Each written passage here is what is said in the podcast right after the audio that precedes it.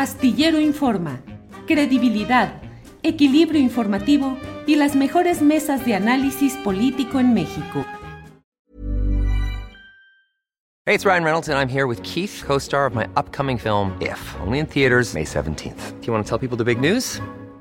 All right, I'll do it. Sign up now and you'll get unlimited for $15 a month in six months of Paramount Plus Essential Plan on us. Mintmobile.com slash switch. Upfront payment of $45 equivalent to $15 per month. Unlimited over 40 gigabytes per month. Face lower speeds. Videos at 480p. Active Mint customers by 531.24 get six months of Paramount Plus Essential Plan. Auto renews after six months. Offer ends May 31st, 2024. Separate Paramount Plus registration required. Terms and conditions apply if rated PG. Ryan Reynolds here from Mint Mobile. With the price of just about everything going up during inflation, we thought we'd bring our prices down.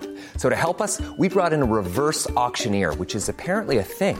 Mint Mobile unlimited premium wireless. Ready to get 30, 30, bit to get 30, bit to get 20, 20, 20, bit to get 20, 20, bit to get 15, 15, 15, 15 just 15 bucks a month. So, Give it a try at mintmobile.com slash switch. $45 upfront for three months plus taxes and fees. Promo rate for new customers for limited time. Unlimited more than 40 gigabytes per month. Slows. Full terms at mintmobile.com.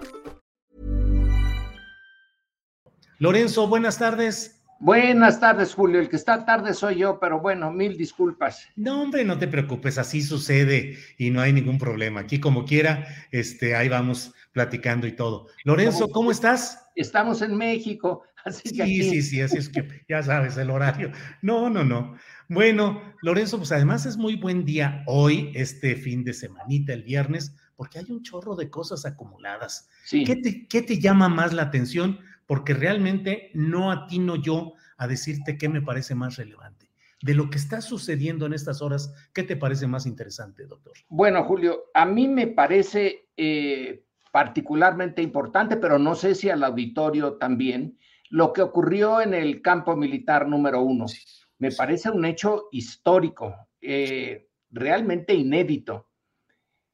Ya sabemos que ha habido varios intentos, en, algunos medio frustrados, otros frustrados completamente, de averiguar qué pasó en esos años de la Guerra Sucia.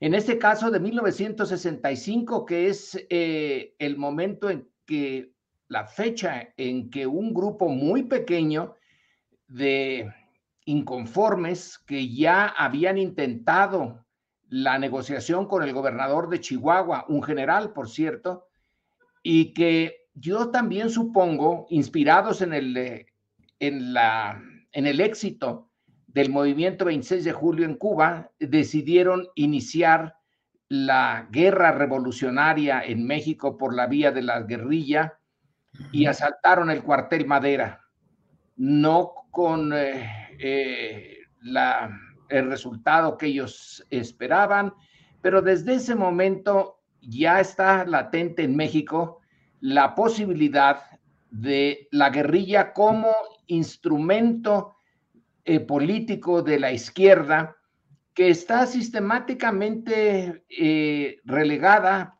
en el sistema autoritario priista de la época, no ya la derecha, porque es así, también tuvo eh, un periodo de confrontación dura con el gobierno durante la Segunda Guerra Mundial, con los inarquistas, pero ya para los 60 estaba más o menos eh, aceptado que una derecha simbólica, la panista, iba a tener alguna presencia política, pero no la izquierda. Y entonces la, el desarrollo de la confrontación entre izquierda y derecha llevó a choques entre multitudes desarmadas y el ejército eh, en el 68, en el 71 también, aunque la represión no vino directamente del ejército, sino de un cuerpo creado y entrenado por el ejército. Y luego viene la guerra sucia que se concentra en, eh, en Guerrero, pero no nada más en Guerrero. Y el, eh, la ceremonia del campo militar número uno para echar a andar otra nueva investigación sobre esto se hizo, digamos, en el corazón de el, eh, del sector armado del gobierno con el que se reprimió a la izquierda y Terribles historias en ese campo militar número uno. Terribles. Eh, y, ya hay una cantidad de investigaciones. Yo eh, he leído la de Camilo Vicente, que era un alumno en la UNAM, a quien tuve pues el privilegio de tenerlo como alumno. Camilo Vicente Ovalle.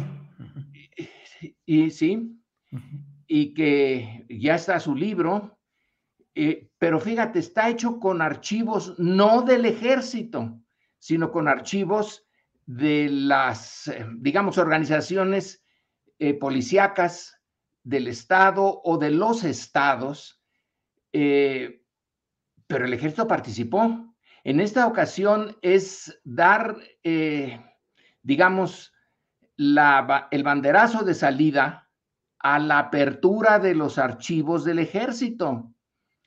Vamos a ver qué, qué pasa con eso, hasta dónde. Porque mira, un pie de página. Cuando en el Colegio de México se decidió hacer una historia de la Revolución Mexicana que llegara hasta, creo que hasta 1960, teníamos una, pues un, no sé si una orden, una carta o algo así de, de presidencia para que nos dejaran entrar a los archivos. A mí me tocó el periodo del maximato, o sea, de eh, después del asesinato de Obregón y hasta que llega Cárdenas al poder. Y fui al archivo de, la Secretaría de la Defensa y les dije, bueno, vengo, necesito eh, ver los eh, partes de, de las acciones militares que tuvieron lugar en esta época acordémonos, por ejemplo, del el vasconcelismo. Había un general al cargo de los archivos y me dijo, oiga, no, no hay ningún archivo sobre eso aquí. Eh, general, pero si en el ejército una parte de su esencia es la burocracia, se, da eh, parte todos los días de lo que se, hiciera, de lo que se hizo en cada una de las unidades del ejército. No, no, no, no, aquí no hay nada de eso. Mire, lo único que le podemos ofrecer es darle las hojas de servicio de los cancelados, eh, de los que ya no están en el ejército. Bueno, ahí vi la hoja de servicios del general Cárdenas, por ejemplo. Pero eh, acordémonos que en estaba todavía pues la rebelión eh, este, escobarista, estaba eh, la acción contra los vasconcelistas y había un montón todavía de fuegos prendidos en muchas partes de, México. Luego, luego iba a venir la eh, represión con la segunda cristiada. Bueno, todo eso debe de estar en los archivos. No, no, no hay nada. Nunca guardamos eso. Me lleva la que me trajo, pero pues, ¿cómo es que no? Pero ¿qué, haces? ¿Qué haces? Que ese es el temor. Que esta apertura de los archivos esté rasurada. Esa es otra posibilidad. Pero no pueden rasurarlo todo. Si hay una orden presidencial y esta vez ya muy directa, delante del presidente, lo admitió el general secretario, tiene que haber, pues sí, a lo mejor hay rasuradas, pero a lo mejor no, porque la orden es a veces directa y estamos en un proceso de cambio. Yo creo que aquí cuando se dice, bueno, la 4T que ha cambiado, eh, seguimos siendo más o menos los mismos. Bueno, este es una, uno de los cambios y es un cambio sustantivo al ejército se le dan tareas que la burocracia civil no puede o no sirve para cumplir y estos cumplen. El aeropuerto se hace en, tantos en tanto tiempo y está el aeropuerto. También el negocio, Lorenzo. Eh, pero el negocio estaba en los civiles también, pues más negocio que el aeropuerto de Texcoco. Eh, ¿qué es más peligroso? ¿Qué es más peligrosa, la corrupción en los civiles o la corrupción en los militares? Mira, yo creo que hasta ahora, sí, sí ha habido, claro que hay corrupción en el ejército, pero no tiene parangón con la corrupción de los civiles, desde eh, Miguel Alemán y no se diga con Peña Nieto. Eh, la del ejército, el ejército no maneja mucho dinero. Eh, lo manejan los, los contratos, las concesiones, el decirle a Carlos Slim, bueno, aquí está Teléfonos de México y durante 10 años tiene usted el monopolio. Aprovechese ahora que puede. Eh, no, no es lo mismo. Eh, y tengo para mí la impresión de que sí está cambiando la naturaleza de la relación entre el gobierno y el ejército, que muchos, entre ellos tú, tienen este, sus reservas. Yo no las tengo tantos porque yo veo la, lógica en usar al ejército para esto del tren Maya, para lo de eh, la vigilancia de los puertos, de las aduanas, etcétera, porque la, eh, no hay un servicio civil de carrera realmente en México, salvo en el Banco de México, en la Secretaría de Relaciones y puede ser que algo en la de Hacienda, pero no hemos logrado construir un servicio civil de carrera. En cambio, el ejército sí es una burocracia, una estructura piramidal que obedece órdenes, le guste o no le guste, eh, las obedece y si se le ordena desde arriba hacer tal cosa, puede hacer lo mismo el 68, donde el eh, general Marcelino Barragán en los documentos que le entregó a, eh, a su hijo y que su hijo se los entregó al nieto y que el nieto se los entregó a Monsiváis y a Scherer, bueno, pues ahí está, es la orden dada desde arriba. Y se hace. Se dice, ahora me los despacha a estos porque ya viene los Juegos Olímpicos, no podemos dar ante el mundo una cara así, con estas protestas, si nosotros somos herederos de un régimen revolucionario comprometido con la justicia social, etcétera, eh, nosotros podemos hacer una Olimpiada, estos me la van a echar a perder, ándele, deshágala como sea. Pues la única manera en que ellos saben cómo eh, deshacerla con la venia presidencial. Ahora los ponen, por ejemplo, a, cultivar en los viveros eh, árboles para el programa de Sembrando Vida. Eh, y se escuchan muchas voces que dicen, pero ¿por qué no están buscando al, a, a, los capos y a crimen organizado y despachándoselos eh, esta sociedad requiere seguridad, protección y la orden es no. Eh, usar la fuerza al mínimo, incluso en el culiacanazo, y quedar, eh, hacer quedar mal al ejército. Fíjate, fue una orden presidencial. No, no se sigue con la operación que estuvo mal planeada están en peligro los civiles, entre otros los de la colonia militar, donde estaban las familias de los eh, de quienes están en eh, las guarniciones ahí en, en em, in situ en, en Culiacán. Eso le costó, bueno, que sí le costó, pero se dio la orden y la orden se cumplió. Sí. Entonces, en este caso, se ha dicho, se van a abrir los archivos Costó mucho que el CISEN eh, abriera sus archivos, ¿eh? porque mandó a, los archivos con los archivistas del CISEN que se encargaron de sabotear esto bastante. Sí. Eh, Oye, antes de que, para seguir con lo del ejército, leí una columna que me pareció muy interesante de Alejandro Jiménez, que es un periodista de larga trayectoria y que es coautor con Laura Castellanos de este libro México Armado, Crónica de la Guerrilla en México, 1943-1981. Su columna se llama Ejército que se diluye. y dice que en realidad la 4T no quiere un ejército, sino una Guardia Nacional de Paz similar a la de Costa Rica, sin dientes en materia de seguridad nacional. Dice, lejos de estar viendo la militarización de la vida nacional que pregonan los opositores al gobierno, lo que ha habido en los hechos ha sido una dilución de la vida militar en un ente mediano, de menor rango y sin iniciativa de fuego. ¿Qué opinas, Lorenzo? Pues mira, que ojalá, porque, a ver, Julio, ¿para qué sirven los ejércitos profesionales? ¿Cuál es su función principal?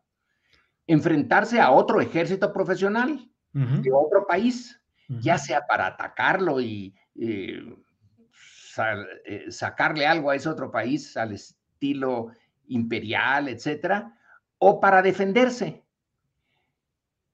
Pero México está en una posición, por su posición geográfica, el, el contexto eh, mundial, en que no tiene ninguna posibilidad ni necesidad de enfrentarse a otro ejército profesional.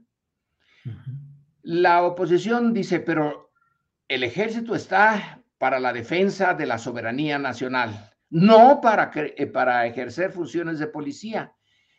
Pero nadie está atacando militarmente, eh, nadie pone en peligro militarmente la soberanía nacional mexicana. No puede. México está bajo el paraguas, pero vaya que está bajo el paraguas eh, norteamericano y militar entonces, el ejército mexicano, en estricto sentido, en esta época, perdió su razón de ser. ¿Cuándo la perdió? Eh, pues en el siglo XIX. Todavía en el siglo XIX se pudo enfrentar eh, el ejército juarista al conservador y a los franceses. Pero después no tenemos enfrente más que Estados Unidos ¿Y qué se eh, puede hacer? Está eh, la ocupación de Veracruz, está la expedición punitiva de Pershing, eh, pero México no podía hacer realmente gran cosa frente a ellos. Entonces la negociación fue política en esos casos. Por lo tanto, la Fuerza Armada, que se llama ejército, que es muy celosa de su de su función y de su integridad y eh, de sus privilegios, está dedicada a hacerle frente a otros mexicanos. Even on a budget, quality is non-negotiable. That's why Quince is the place to score high-end essentials at 50 to 80% less than similar brands. Get your hands on buttery soft cashmere sweaters from just 60 bucks, Italian leather jackets, and so much more. And the best part about Quince, they exclusively partner with factories committed to safe, ethical and responsible manufacturing. Elevate your style without the elevated price tag with Quince. Go to quince.com/upgrade for free shipping and 365-day returns. Wow. Nice. Yeah. What you're hearing are the sounds of people everywhere putting on Bombas socks, underwear and t-shirts made from absurdly soft materials that feel like plush clouds. Yeah, that plush. And the best part, for every item you purchase, Bombas donates another to someone facing homelessness. Bombas, big comfort for everyone. Go to bombas.com slash ACAST and use code ACAST for 20% off your first purchase. That's bombas.com slash ACAST, code ACAST. Organizados algunos, desorganizados los otros, pero su enemigo no es extranjero, es nacional.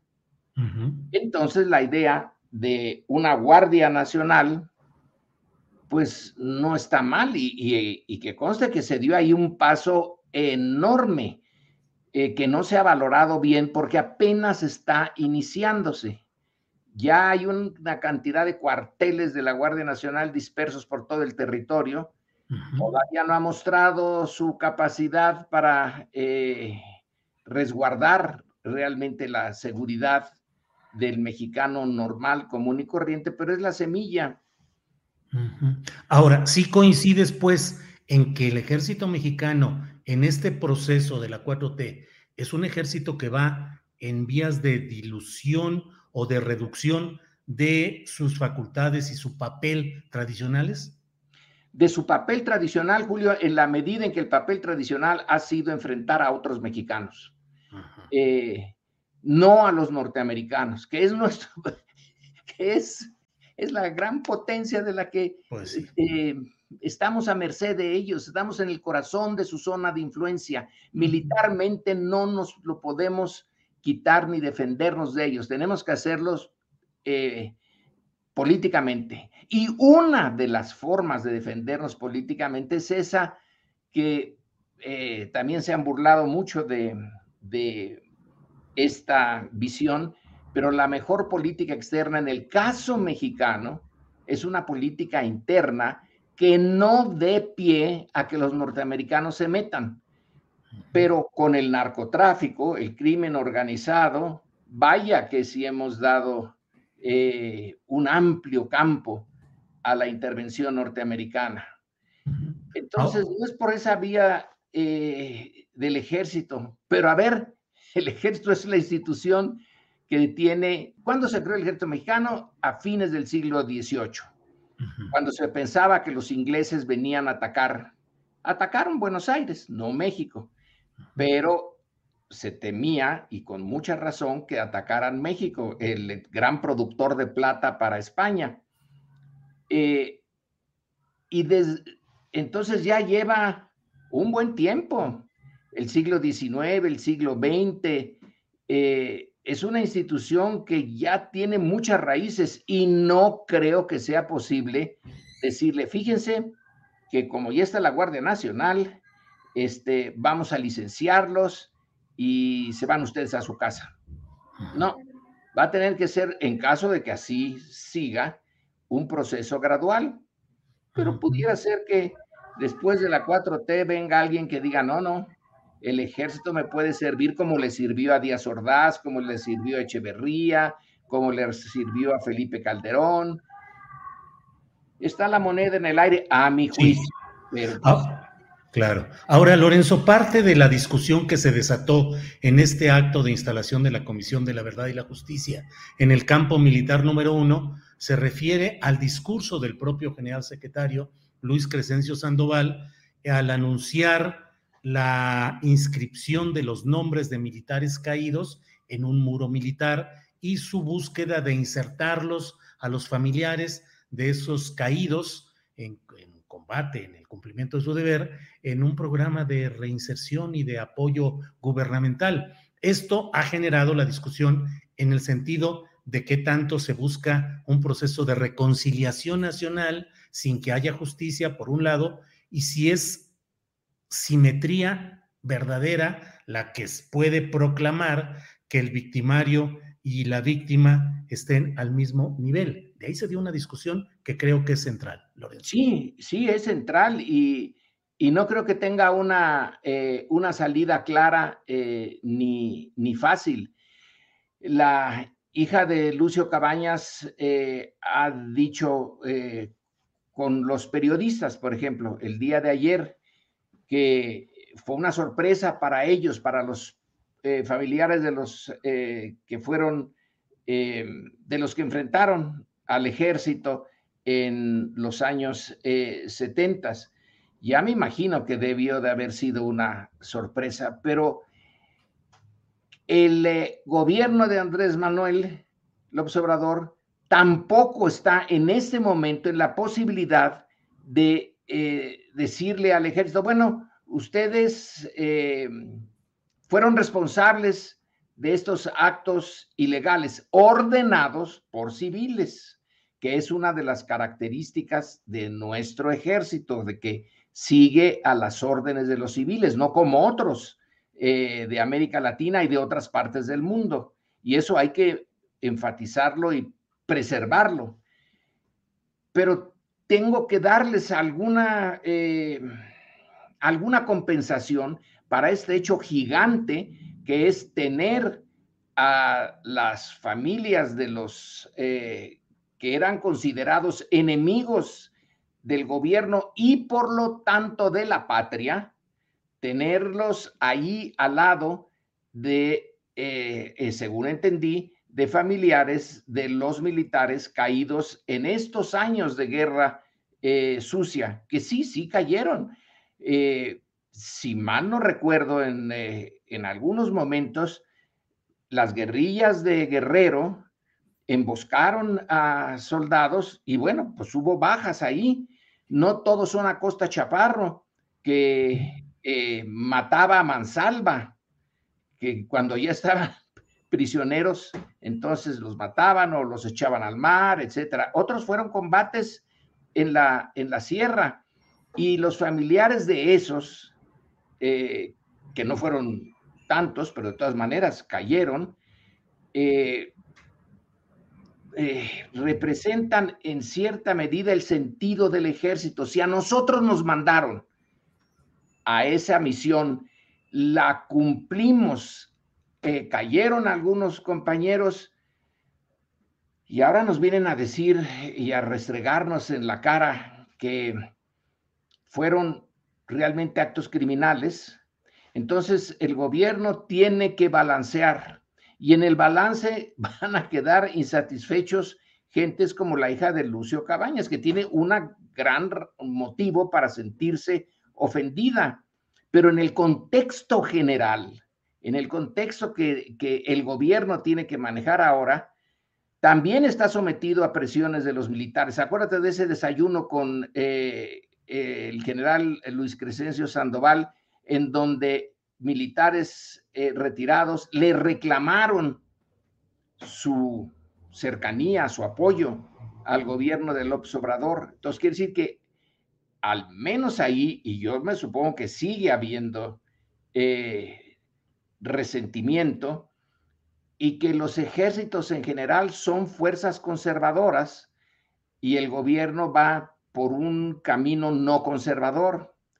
Entonces, ante este juego de que por un lado quiero eh, cerrar la, eh, la deuda con los rebeldes de izquierda del pasado y por el otro lado no quiero que el ejército se sienta ofendido como corporación, como estructura eh, institucional, entre otras cosas porque los necesito, pero aunque no los necesitara, no es buena idea andarse peleando con los ejércitos.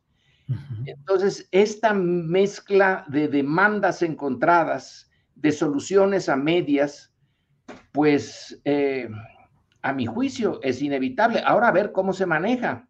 Sí, ahora, aparte de este, de este tema difícil, candente de verdad, de lo que sucedió en el campo militar número uno y lo que de ahí se derive, eh, ha habido protestas o señalamientos duros del Comité del 68 y de otros segmentos de izquierda social, pero esto se tiene además como contexto lo sucedido con mm, proclamas fuertes de obispos y de una parte de la sociedad y de los adversarios de la política del presidente López Obrador por el caso de Chihuahua en el asesinato de dos jesuitas, que fue en un contexto en el cual pues hay muchas circunstancias tanto locales, pero pues esto está siendo una discusión nacional. ¿Qué opinas de esa exigencia que hay de segmentos eh, respecto a que ya haya mano dura, que hay que pasar, que fracasó la política de abrazos no balazos y que hay que actuar ya con firmeza.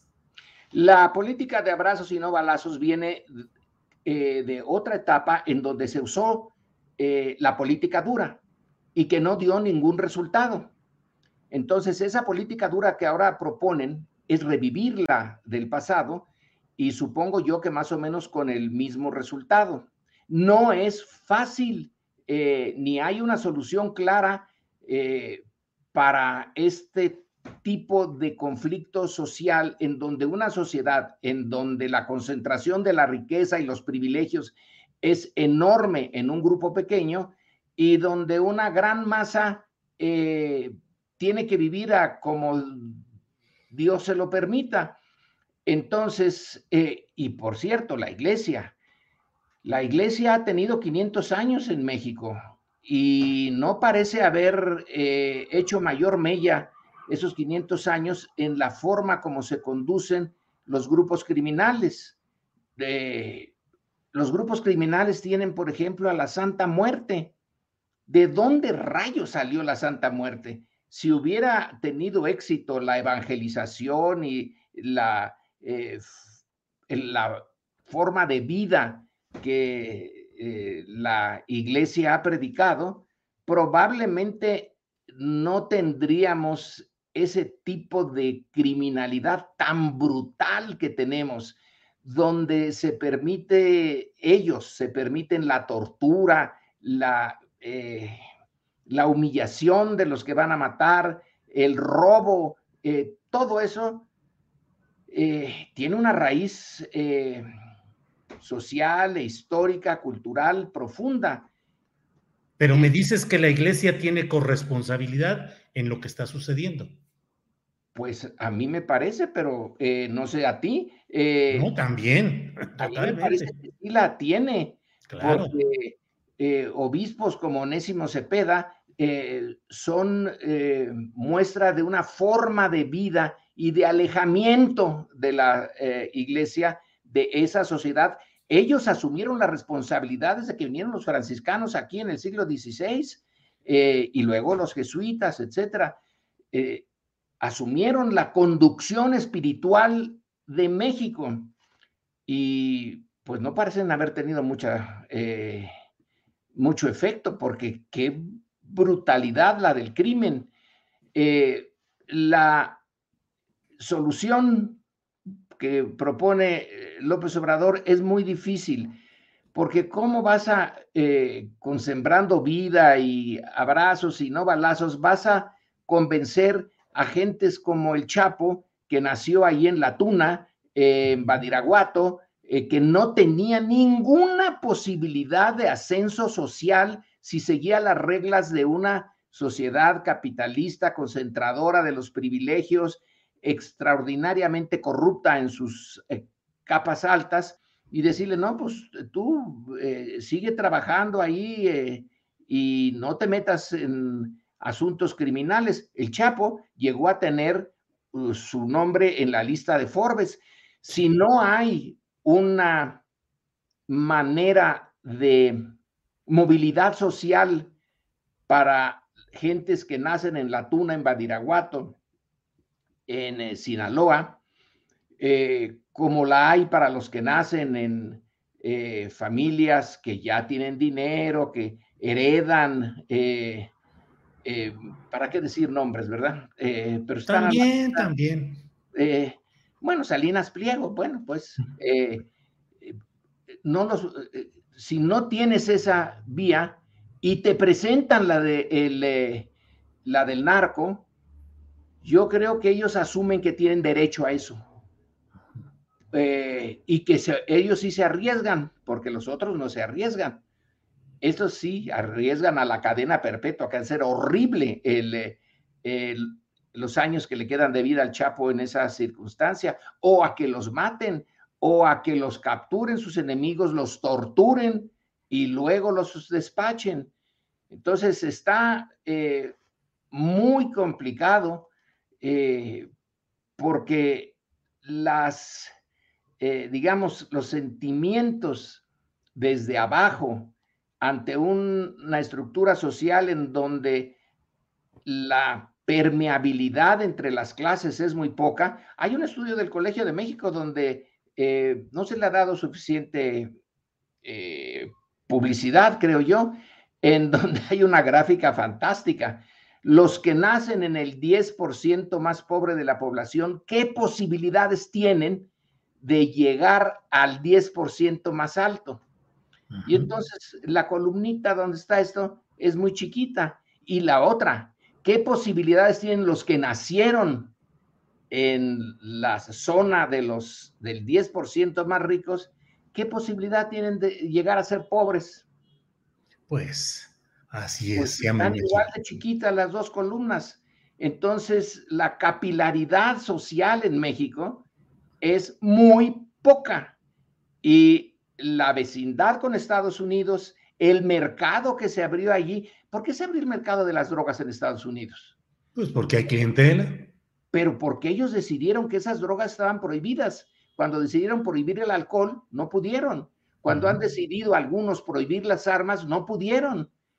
Pero sí pudieron decir, eh, acuérdate, de las primeras, a principios del siglo XX, que se creó la oficina, una especie de DEA ya en, en eh, Ciernes, la marihuana vuelve a los hombres unas bestias, en particular a los mexicanos, ¿eh? Eh, y a los afroamericanos las otras drogas. Entonces hay que prohibirlas, si no las hubieran prohibido.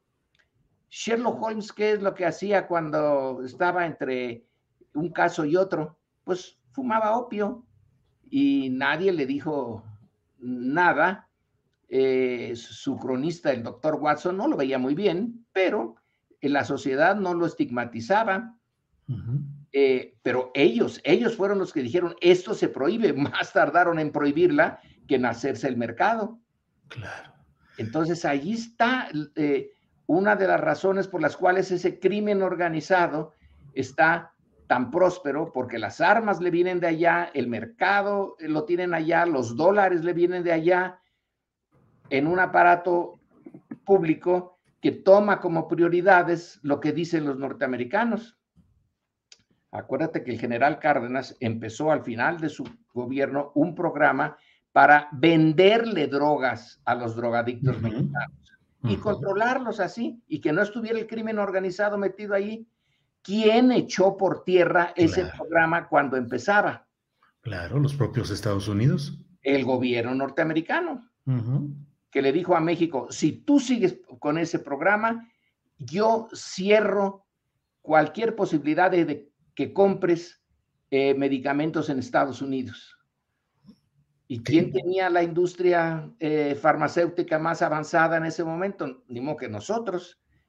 Entonces, eh, está complicado, ¿no, Julio? Está complicado, está complicado y va a dar mucho, mucho, eh, creo yo, que entra al, a la discusión todo este tema del ejército, de su papel, de las Fuerzas Armadas. Y bueno, pues como siempre, muy agradecidos, Lorenzo, de poder tener tus reflexiones, tu, tu, pensamiento siempre docto. Eh, tú lo sabes. Pues Entonces, ¿eh? A medias. a medias, no, hombre. Eh, pues seguimos adelante, Lorenzo, y vamos a ver en qué, cómo camina todo este tema, que afortunadamente pudimos hablar ampliamente del tema de las Fuerzas Armadas, Lorenzo, bueno, a reserva de lo que desees agregar. Y mi disculpa otra vez por andar llegando tarde. No, hombre, no, no, no. Aquí como que. ¿Eh? Estamos en México. Estamos en México, no, bueno. Somos Así es.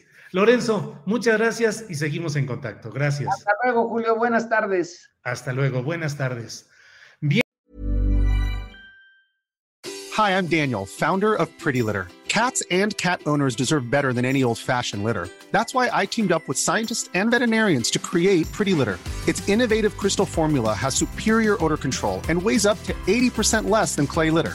Pretty Litter even monitors health by changing colors to help detect early signs of potential illness. It's the world's smartest kitty litter. Go to prettylitter.com and use code ACAST for 20% off your first order and a free cat toy. Terms and conditions apply. See site for details. ¿No se merece tu familia lo mejor? Entonces, ¿por qué no los mejores huevos? Ahora, Egglands Best están disponibles en deliciosas opciones. Huevos clásicos, de gallina libre de jaula y orgánicos de Egglands, que ofrecen un sabor más delicioso y fresco de granja que le encantará a tu familia. En comparación con los huevos ordinarios, Egglands Best contiene la mejor nutrición como 6 veces más vitamina D, 10 veces más vitamina E y el doble de omega 3 y B12. Solo Egglands Best. Mejor sabor, mejor nutrición, mejores huevos. Visita egglandsbest.com para más información. Para que te enteres del próximo noticiero, suscríbete y dale follow en Apple, Spotify, Amazon Music, Google o donde sea que escuches podcast. Te invitamos a visitar nuestra página julioastillero.com.